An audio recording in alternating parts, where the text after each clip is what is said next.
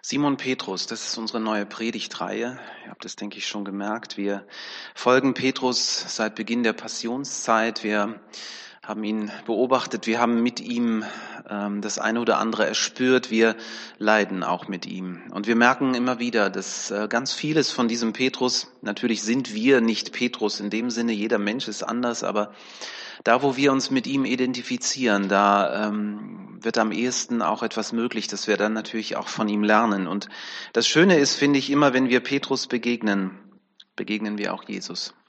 Möge es heute Morgen auch so sein. Ich versuche mir vorzustellen, wie es Petrus geht, emotional in diesem Moment. Die letzten Stunden waren für ihn ein Albtraum, nicht nur für ihn, auch für die anderen Jünger. Er will aufwachen. Ich kenne dieses Gefühl, wenn du irgendwas, wenn irgendwas so Schlimmes passiert ist, dass dein ganzes Leben so aufwühlt, dass du einfach denkst, dass das ist jetzt alles irgendwie hoffentlich nicht wahr. Hoffentlich wache ich jetzt auf und bin wieder in meinem, in meiner alten Welt. Aber diese alte Welt gibt es dann nicht mehr. So ähnlich muss es ihm gehen. Neben den vielen verwirrenden Gedanken, die ihm in dieser Nacht durch den Kopf gehen, befällt ähm, ihn wohl einer immer wieder, poppt immer wieder hoch und es ist der Gedanke, ich werde Jesus nie wiedersehen. Und dieser Gedanke beflügelt ihn zumindest so sehr, dass er sagt, ähm, ich, ich, muss, ich muss dranbleiben, ich muss schauen, wo er ist, ich, ich muss dahin, so nah es irgendwie möglich geht. Und da sind natürlich viele Zweifel. Und ich denke, die kennen wir auch immer wieder, auch aus unserem ganz eigenen Glaubensleben. Das letzte große, was Jesus, ähm, was Petrus mit Jesus erlebt hat, war die Verklärung, wo er doch ganz deutlich Jesus in diesem besonderen Licht sah. Und Petrus fragt sich vielleicht, war das doch nur eine Halluzination? Schien die Sonne nur in diesem Winkel, dass, dass, dass er so hell aussah? Oder was war da los? Was ist mit den vergangenen drei Jahren? Waren das etwa auch Halluzinationen? Er hat es doch erlebt, wie die Prophetie des Alten Testamentes vor seinen Augen erfüllt wurde, wie die Lahmen sprangen wie ein Hirsch, wie die äh, Blinden sehen konnten, wie Menschen frei wurden und froh wurden. Und er hatte ein ganz bestimmtes Bild und das ging nicht nur ihm so, das ging all seinen Zeitgenossen so, ein ganz bestimmtes Bild von diesem Messias. Und das hieß, der Messias wird sich niemals unterwerfen, er wird niemals aufgeben und er wird niemals ein Sklave sein. Und in den letzten Stunden hat Jesus genau diese Dinge getan.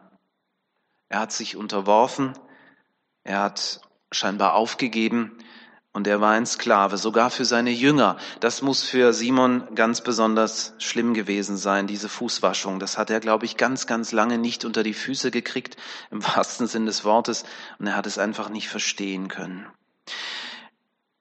Petrus und Johannes folgen dem Mob dicht auf nach der Gefangennahme. Sie behalten Jesus im Blick. Und während sie sich dem Haus des Kaiphas nähern, Petrus fühlt ihn, diesen Schmerz der Trennung, weil seit ihrem ersten Treffen am See Genezareth war er immer in seiner Nähe. Und so versucht Simon dran zu bleiben, so nahe wie möglich. Er steht eigentlich zu seinem Wort, weil ähm, Jesus hatte gesagt, sie werden mich alle verlassen und da hatte Simon beteuert, auch wenn die anderen dich verlassen, ich nicht, ich werde bei dir bleiben. Ich bin bereit für dich zu sterben, hatte er gesagt. Ich werde dich niemals verleugnen, hatte er versprochen. Jesus hat Petrus die Rolle des Leiters der Zwölf zugedacht, so kann man das in etwa sagen. Und aus dieser Verunsicherung heraus klammert sich Simon immer noch an in diese Rolle fest und versucht, ähm, das zu tun und das zu leben, aber er wird scheitern. Und er wird nach dieser Nacht nie wieder derselbe sein. Wir werden uns das im Einzelnen gleich ein bisschen anschauen. Ich lese uns einen Abschnitt aus Markus Kapitel 14. Ich lese hier ab Vers 66. In der Zwischenzeit hielt sich Petrus unten im Hof auf. Eine von den Dienerinnen des hohen Priesters bemerkte ihn, als er sich am Feuer wärmte. Sie sah ihn näher an und sagte dann, du warst doch auch einer von denen, die mit Jesus von Nazareth zusammen waren. Petrus stritt es ab. Ich weiß nicht, wovon du redest, sagte er und ging hinaus in den Vorhof. In diesem Augenblick krähte ein Hahn. Die Dienerin sah ihn dort stehen und sagte zu den anderen, dieser Mann da ist auch einer von ihnen. Und wieder bestritt es Petrus. Kurz darauf sagten auch die Umstehenden zu Petrus, du musst auch einer von ihnen sein, du kommst doch aus Galiläa. Und Petrus erwiderte, ich schwöre bei Gott, ich kenne diesen Mann nicht, von dem ihr redet. In diesem Augenblick krähte der Hahn zum zweiten Mal. Da erinnerte sich Petrus daran, was Jesus zu ihm gesagt hatte, bevor der Hahn zweimal kräht, wirst du mich dreimal verleugnen. Und er brach zusammen und weinte.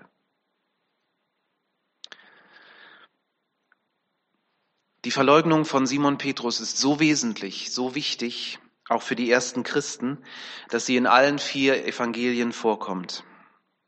Das war eine wichtige Botschaft, weil die ersten Christen ganz schnell genau in dieser Gefahr, genau in dieser Spannung standen, ihren Glauben vor Rom zu verleugnen. Gleichzeitig ist es ein besonders wichtiger Schlüssel bis heute auch für uns, um das Leben von Simon Petrus zu verstehen. Es öffnet uns ein emotionales Fenster in sein Herz. Sein Herz, hier zerbricht es, im wahrsten Sinn des Wortes. In allen vier Evangelien wird von drei Verleugnungen berichtet. Es gibt zwei Konfrontationen relativ nahe beieinander. Dann ist da eine Stunde dazwischen. Also wir merken, Petrus hat sich hier offensichtlich relativ lange auch in diesem Hof aufgehalten. Und dann kommt eine dritte, eine direktere Konfrontation, die dann dazu führt, dass Simon einen Eid schwört, was Jesus ja seinen Jüngern von vornherein untersagt hat. Wir schauen uns das mal im Einzelnen an. Zunächst mal die ersten beiden Konfrontationen. Das ist eine ganz unverfängliche Frage eigentlich, die ähm, da kommt. Und es ist interessant, sie sich vom Wortlaut mal ein bisschen genauer anzuschauen. Die Magd sagt, warst du nicht auch mit ihm zusammen? Ich betone dieses Wort absichtlich. Auch. Das geht manchmal unter, weil äh, wir, wir konzentrieren uns auf das große Ganze. Aber dieser Moment hier, dieses eine Wort scheint nochmal wichtig zu sein. Das Wort auch bekommt nämlich nochmal eine besondere Bedeutung, wenn wir uns in den Bericht von Johannes vertiefen, der das ja auch erzählt. Und da wird nämlich klar, was ich vorhin schon andeutete, Simon war nicht allein in diesem Hof. Da war noch ein Jünger da. Und das war nämlich der Johannes.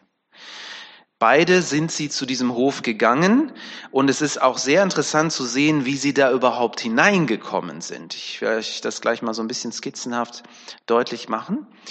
Ähm, die junge Dienerin kannte den Johannes offensichtlich, deswegen konnte er ungehindert den Hof betreten. Das ist schon mal sehr geheimnisvoll. Woher kennen die sich? Das steht natürlich nicht in der Bibel. Es gibt hier eine interessante Tradition, die besagt, er hat hier immer wieder Fisch angeliefert. Ja, weiß man nicht. Auf jeden Fall, ähm, sie kannten sich und von daher gab es die Möglichkeit, dass, ähm, dass, dass er da überhaupt reinkam. Wer weiß, ob, ob Petrus da überhaupt in diesen Hof hätte reinkommen können, wenn Johannes nicht diese besondere Beziehung zu dieser Magd gehabt hätte. Ja, interessant ist schon mal, dass Johannes den Namen eines der Diener des, ähm, des hohen Priesters kennt. Er ist der Einzige, der in seinem Bericht von Malchus spricht. Das ist der, dem, dem der Petrus das Ohr oder einen Teil des Ohres abschlägt. Und er kennt sogar den Mann, der Petrus dann die letzte Frage stellt und weiß, es handelt sich um einen Verwandten dieses Malchus. Der stellt ihm nämlich dann am Feuer diese, diese letzte Frage, äh, du, du, du bist ja in Galiläa, also du warst auch mit ihm zusammen. Ja. Der Augenblick ist jetzt vielleicht weniger wichtig, der Moment, aber es geht um das Wort auch. Und es zeigt uns, dass man Johannes als einen der Jünger hier sehr wohl erkannt hatte. Worauf ich hinaus will, ist, ähm, es war gar nicht so schlimm, dass Petrus als ein Jünger von Jesus erkannt wurde. Vielleicht nicht unbedingt von allen, aber einige wussten es. Johannes war einer, Petrus durfte auch einer sein. Das war nicht das Problem. Das äh, bringt uns auf eine interessante Spur und es bringt uns nochmal neu ins Nachdenken, weil es hat immer wieder mit dieser Frage zu tun, wo wir immer viel zu kurz greifen, wenn wir sagen, Petrus hatte Angst, er war feige und deshalb hat er Jesus verleugnet. Es ist immer ein bisschen komplizierter. Alle, die Seelsorge machen, alle, die äh, freundschaftlich unterwegs sind mit Menschen und in Konfliktsituationen ihnen versuchen zu helfen, merken immer wieder dasselbe. Man, man kann die Dinge nicht auf einen einzigen Nenner bringen. Das Leben ist komplex. Menschen sind komplex. Petrus ist es auch. Wir wollen versuchen, Das kann man natürlich nur versuchen, ihn ein bisschen mehr zu verstehen, um dann auch, ja, also mir, mir hilft es auch in, in meinem Umgang mit Menschen zu sagen, da, da war einer feige, ja. Da ist einer ausgerastet, da hat einer einen Fehler gemacht. Aber mal genauer hinzuschauen, was, was ist da alles, was führt zu Dingen, das kann eine Hilfe sein. Und das wirft ein ganz anderes Licht auf die Szene. Johannes kommt rein und holt sich dann die Erlaubnis für Petrus. So wird uns das im Johannesevangelium berichtet. Sie betreten also beide den Hof. Petrus darf da sein. Petrus versteckt sich also nicht in dem Sinne in irgendwelchen dunklen Ecken. Er hat sehr wohl die Erlaubnis, mit Johannes hier sein zu dürfen. Die anderen Jünger sind wohl tatsächlich alle geflohen. Und am Ostermorgen ist es dann auch so, dass Johannes und Petrus die einzigen sind, die den Mut haben, rauszugehen und dieses leere Grab ein bisschen genauer zu untersuchen. Aber ich will jetzt nicht vorgreifen. Die dritte und letzte Konfrontation, die besteht aus zwei Fragen. Da schauen wir noch mal hin. Es ist eine Stunde später. Einmal hat der Hahn schon gekräht, aber das ist Simon nicht aufgefallen. Da fällt einem der Männer bei Petrus vermutlich sein breiter galiläischer Dialekt auf. Ja? Und er sagt sich, hey, du musst auch einer von denen sein. Und schließlich, so schreibt Johannes, ein Diener des hohen Priesters, ein Verwandter des Mannes, dem Petrus das Ohr abgeschlagen hatte, fragte ihn, habe ich dich nicht dort im Olivenhain bei Jesus gesehen? Das heißt, er war auch dort. Es war dunkel, die hatten Fackeln dabei, aber wie das so ist, im Fackelschein, da ist man manchmal nicht so sicher. Und die Leute hatten alle, die Männer hatten alle Bärte, also äh, ist mal ganz, ganz schwierig zu sagen, war der das oder war der das nicht? Petrus war, und das ist, muss man jetzt wirklich sagen, er war im Besitz eines illegalen Schwertes da in diesem Garten. Mehr noch, er hat es gegen den Verwandten dieses Mannes eingesetzt. Und das muss man, glaube ich, auch deutlich sagen. Ähm, Simon hat nicht auf das Ohr gezielt. Ganz sicher nicht. Das war äh, ein guter, glücklicher Umstand, dass er den Mann nicht irgendwo anders getroffen hat. Sonst wäre das Ganze vielleicht auch noch mal ganz anders für Simon ausgegangen. Aber wenn das so im Tumult des Gartens untergegangen sein mag, Schon, ja, muss man schon sagen. Simon steht in diesem Moment unter einem enormen Druck. Ja, in jedem Fall. Aber zurück zur Frage, verleugnet Petrus seinen Meister, weil er Angst hat? Ich denke, die Angst spielt hier eine wesentliche Rolle und trotzdem scheint es mir, dass da noch etwas anderes mitschwingt. Ich äh, will mit euch mal äh, einen Begriff anschauen, das nennt sich Krankheit zum Tode. Ich weiß nicht, wer den Kierkegaard kennt und wer äh, ihn gelesen hat. Ich finde ihn immer ganz, ganz schwierig zu lesen. Philosophen haben sowieso immer ein bisschen was Schwieriges an sich. Die Krankheit zum Tode, damit äh, meint ähm, Kierkegaard Verzweiflung. Und ich glaube, wir sind hier auf einer ganz wichtigen Spur. Hier verstehen wir Petrus plötzlich. Das ist sehr, sehr vielschichtig, was ihn da bewegt. Und wir wollen einfach mal zusammen ein bisschen festhalten, was ist an diesem Tag eigentlich alles passiert? Was ringt da in Petrus? Was bewegt sich da in ihm und was macht ihm die Sache auch so schwer? Angefangen hat es an diesem Tag, also wir, wir sind praktisch am grünen Donnerstag hier, am frühen Morgen.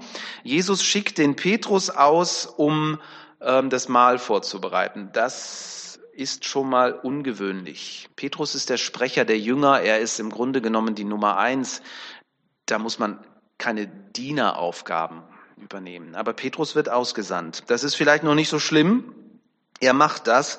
Viel schlimmer muss für Petrus sein, er kommt dann äh, in diesen Saal, äh, wo sie alle schon sitzen und miteinander essen und sein Stammplatz ist besetzt. Johannes, ja, der sitzt neben Jesus, aber da, wo Petrus sitzen sollte, da sitzt Judas. Was ist hier los?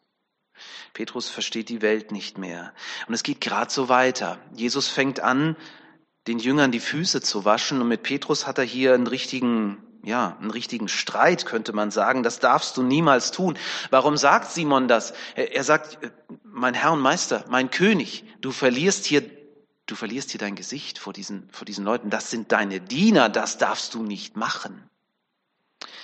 Ja, Petrus versteht immer weniger die Welt. Das Bild, das er von Jesus bekommt, das Bild, das er von ihm hat, bekommt Risse. Das geht dann gerade so weiter. Sie sind auf dem Weg in den Garten. Jesus nimmt sich den Petrus noch einmal vor. Statt mit den anderen Jüngern zu sagen, äh, zu reden, sagt der Petrus, du wirst mich verraten, äh, du wirst mich verleugnen. Und dann beim Beten ist es auch so, die, die drei, die schlafen ein, Jakobus, Johannes und Petrus, aber wer kriegt den Rüffel? Ja, ihr ahnt es, ganz genau. Das alles muss man vielleicht mal so ein bisschen zusammensehen, um auch zu verstehen, in welch einem emotionalen Tumult befindet sich dieser Mann, über den wir hier reden. Petrus ist dann, als die Soldaten kommen, der Einzige, der Jesus verteidigen will. Also feige. Feige war der Mann ganz sicher nicht. Er, er holt das Schwert raus und er schlägt drauf und er versucht, ich glaube wirklich, dass er das so gemeint hat. Er war ja bereit, mit Jesus zu sterben. Und wenn das hier alles zu Ende geht, dann wird er Seite an Seite mit Jesus sterben. So sieht es bei ihm aus. Und Jesus sagt dann, steckt das Schwert weg. Und er heilt das Ohr des Mannes und lässt sich abführen. Und Petrus versteht jetzt gar nichts mehr. Ich glaube, wenn wir die Abfolge dieser Ereignisse im Hinterkopf haben, dann hören wir da auch noch mal einen anderen Ton in den Worten von Petrus, wenn er sagt, ich kenne diesen Menschen nicht. Ich kenne ihn nicht mehr. Ich weiß nicht, was, was jetzt ist, was wahr ist. Der Messias, wie Petrus ihn sah, der hätte Sklaven gehabt, die ihm die Füße waschen. Der Messias, wie Petrus ihn sah, der hätte eine Legion Engel herbeordert, um seine Feinde zu vernichten. Er redet aber nur davon, von diesen Legionen, aber er holt sie nicht. Und der Messias, wie Petrus ihn sah, der hätte mindestens auch ein Schwert gezogen und hätte gekämpft um sein Reich. Petrus sieht in Jesus einen König, der den Befehl zum Angriff gegen seine Feinde geben soll. Und nichts in seinen schlimmsten Befürchtungen hätte Petrus gedacht, dass dieser König stirbt, um seine Feinde zu retten. Wir haben so viel Glück, so viel Glück, dass wir das Ende der Geschichte schon kennen. Für die Jünger damals war das unfassbar. Und die Verzweiflung, die, die gräbt sich so tief in sein Herz, dass er später auch noch, als er in das leere Grab hineinschaut und er, er sieht, dass, dass da jemand diese, diese Totentücher, ja, die, die Grabtücher säuberlich zusammengefaltet hat, er muss doch auf den Gedanken kommen, ähm, Jesus äh, ist aufgestanden, er lebt wieder und er hat da alles schön säuberlich hingelegt. Ne? Und äh, nein, er versteht die Welt nicht, er versteht es immer noch nicht, was das bedeutet. So durcheinander wird er mit seinen Gefühlen sein, dass er sich später beim Anblick des Auferstandenen in diesen See stürzt und diese hundert Meter äh, schwimmt mit äh, voller Montur, ja. Ähm, er überbrückt praktisch diesen, diese Distanz, um wieder bei Jesus zu sein. Also wir, wir merken, emotional ist er völlig durch den Wind. Immer noch. Noch etwas Interessantes hier und damit komme ich auch schon zum Schluss und das finde ich auch nochmal seelsorglich sehr, sehr wichtig. Markus, der das hier schreibt, hat ja seine Informationen, so sagt man immer von Petrus. Die beiden kannten sich waren wahrscheinlich sehr, sehr lange immer wieder zusammen und Petrus hat äh, Markus diesen Bericht gegeben, weil Markus war ja selber nicht dabei, Johannes Markus, der uns äh, das Evangelium schreibt. Und Petrus ist hier bereit, schonungslos über sein Versagen zu schreiben und zu sagen, ich war das. Ich habe Jesus verleugnet. Dreimal. Petrus war es wohl wichtig, sein Versagen nicht unter den Teppich zu kehren. Interessant ist, dass Markus ein wichtiges Detail weglässt, wenn man das mit den anderen Texten vergleicht. Im Grunde erwähnt es nur Lukas. Der schreibt nämlich, dass Jesus nach der dritten Verleugnung sich umwandte, über den Hof hinweg zu Petrus sieht und die Blicke der beiden treffen aufeinander. Und als sich ihre Augen treffen, erinnert sich Petrus an die Worte von Jesus, er werde ihn verleugnen. Und es ist dieser Blick, so Lukas, der Petrus plötzlich so unter die Haut geht und der ihm das Herz bricht. Lukas benutzt ein besonderes Wort für die Art und Weise, wie Jesus den Petrus ansieht. Weil wir fragen uns natürlich, was liegt in diesem Blick von Jesus? Wie schaut er ihn denn an? Wie kann man sich das vorstellen? Interessanterweise ist es dasselbe Wort, das der Evangelist Johannes benutzt, als Jesus und Petrus einander zum ersten Mal begegnen. Äh, ihr müsst es euch nicht merken, es ist das griechische Wort Emblepo. Und das wird sehr, sehr selten benutzt, aber es bedeutet nicht einfach nur etwas sehen, etwas wahrnehmen, sondern es bedeutet etwas intensiv anschauen und das Verstehen. Dieser intensive Blick, den hat Petrus von, von vornherein von Jesus so gemerkt. Und es ist auch dieses besondere Wort, das Jesus ihm dann sagt. Er sagt, du bist Simon, Sohn des Jona, aber eines Tages wirst du Petrus heißen. Petrus versteht da noch nicht, was Jesus meint. Das kristallisiert sich dann immer mehr heraus. Emblepo verwendet Jesus auch, wenn er sagt, seht euch die Lilien auf dem Feld an, wie schön sie sind. Und Salomo in all seiner Pracht kommt dagegen überhaupt nicht an. Seht euch die Lilien an und versteht. Es ist dieser verstehende Blick. Mit diesem Blick schaut Jesus den Simon an. Und dieser Blick ist ganz sicher nicht voller Abscheu oder Verachtung. Im Gegenteil. Das ist nicht Jesus seine Art. Jesus schaut uns anders an. Er schaut auch Petrus anders an. Er ist bereit, für Petrus stellvertretend zu sterben, für dich und mich auch. Er schaut uns nicht voller Vorwurf an. In seinem Blick liegt nicht, na, siehste, habe ich es dir nicht gesagt. Nein, so ganz sicher nicht. Ich glaube, das ist auch der Blick, der Petrus das Herz bricht, weil es ein Blick so voller Liebe und Vergebung ist. Und ich glaube, genauso schaut Jesus dich heute Morgen an und mich auch. Als Jesus ihn zum ersten Mal anschaut, diesen Simon, erkennt er sein ganzes Wesen. Er kennt, wer er ist. Er sieht prophetisch schon den Titel Petrus. Und er sieht aber auch all das andere. Er sieht das, was ihn von ihm trennt. Er sieht das Dunkle. Er sieht das Ungestüme. Er sieht das, was noch nicht in ihm fertig ist. Und hier sieht er ihn noch einmal von seiner schlimmsten Seite. Und trotzdem ist er bereit, für ihn am Kreuz zu sterben. Jesus sieht auch unsere dunklen, tiefen Dinge und er liebt uns trotzdem. Er sieht uns, wie er Petrus sieht. Er sieht uns mit diesem verstehenden Blick an. Und er sieht unser volles Potenzial. Er sieht auch das andere. Er sieht, dass wir Sünder sind, aber er ist bereit, für uns das Kreuz auf sich zu nehmen. Und wenn uns das emotional packt, so wie es mir gerade geht, dann sind wir, glaube ich, auf einem guten Weg, auch dahin zu sagen, Jesus, danke. Ja, Petrus äh, muss da noch hinkommen, es dauert noch ein bisschen. Wir werden dazu auch, ich äh, bin mal gespannt, ich werde ja nicht da sein können am Übermorgen, aber Martin wird diesen Gedanken aufgreifen. Er hat mir am Telefon schon gesagt, er freut sich schon richtig drauf.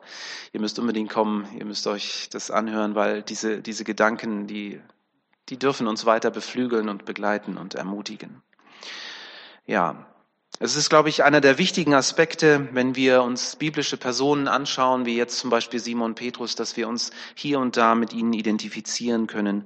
Und ähm, manchmal denke ich, Jesus hätte sich keinen besseren Jünger aussuchen können als Simon. So wie der um Hilfe schreit, als er spürt, die Wellen, das Wasser gibt nach und ich versinke, so geht er jetzt hinaus und weint bitterlich, als die Wogen der Verzweiflung über ihm zusammenbrechen. Und Jesus wird ihn retten, wieder. Er wird ihn rausziehen aus dieser Verzweiflung, er wird ihm vergeben. Das ist gar keine Frage. Die eigentliche Frage ist, wird Simon sich selbst vergeben? Das ist immer wieder auch die Frage an, an uns, äh, wenn wir schlimme Fehler machen. Das ist immer auch die Frage, wenn, wenn wir Entscheidungen treffen, die nicht gut sind und die wir nicht mehr zurücknehmen können. Und diese Fragen, diese seelsorglichen Fragen bewegen ganz, ganz viele Menschen um uns herum. Kann man sich selber vergeben? Johannes lässt äh, in seinem Bericht übrigens, und damit komme ich jetzt wirklich zum Schluss, er lässt den Zusammenbruch des Petrus aus und wir ahnen warum. Die beiden kennen sich, die beiden sind gute Freunde und Johannes schreibt das nicht. Er, er belässt es dabei zu sagen, da krähte der Hahn. Er schreibt nicht, dass Petrus zusammenbricht. Er ist der Einzige, der es gesehen hat. Er war dort. Er hat es erlebt. Und es ist nur zu gut nachzuvollziehen, warum er sich hier an dieser Stelle zurückhält. Hier bricht die Predigt ab, ähm, weil Karfreitag etwas ist, wo es ein offenes Ende gibt. Wir kennen das Ende der Geschichte, von daher dürfen wir das auch so machen. Aber wir ähm, haben noch ein schönes Lied vor uns, das einfach Dinge nochmal sehr persönlich auch aufgreifen will. Es ist ein Glaubensbekenntnis.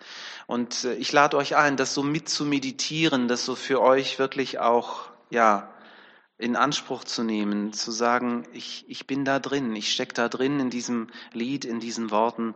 Das Lied heißt, Ich glaube.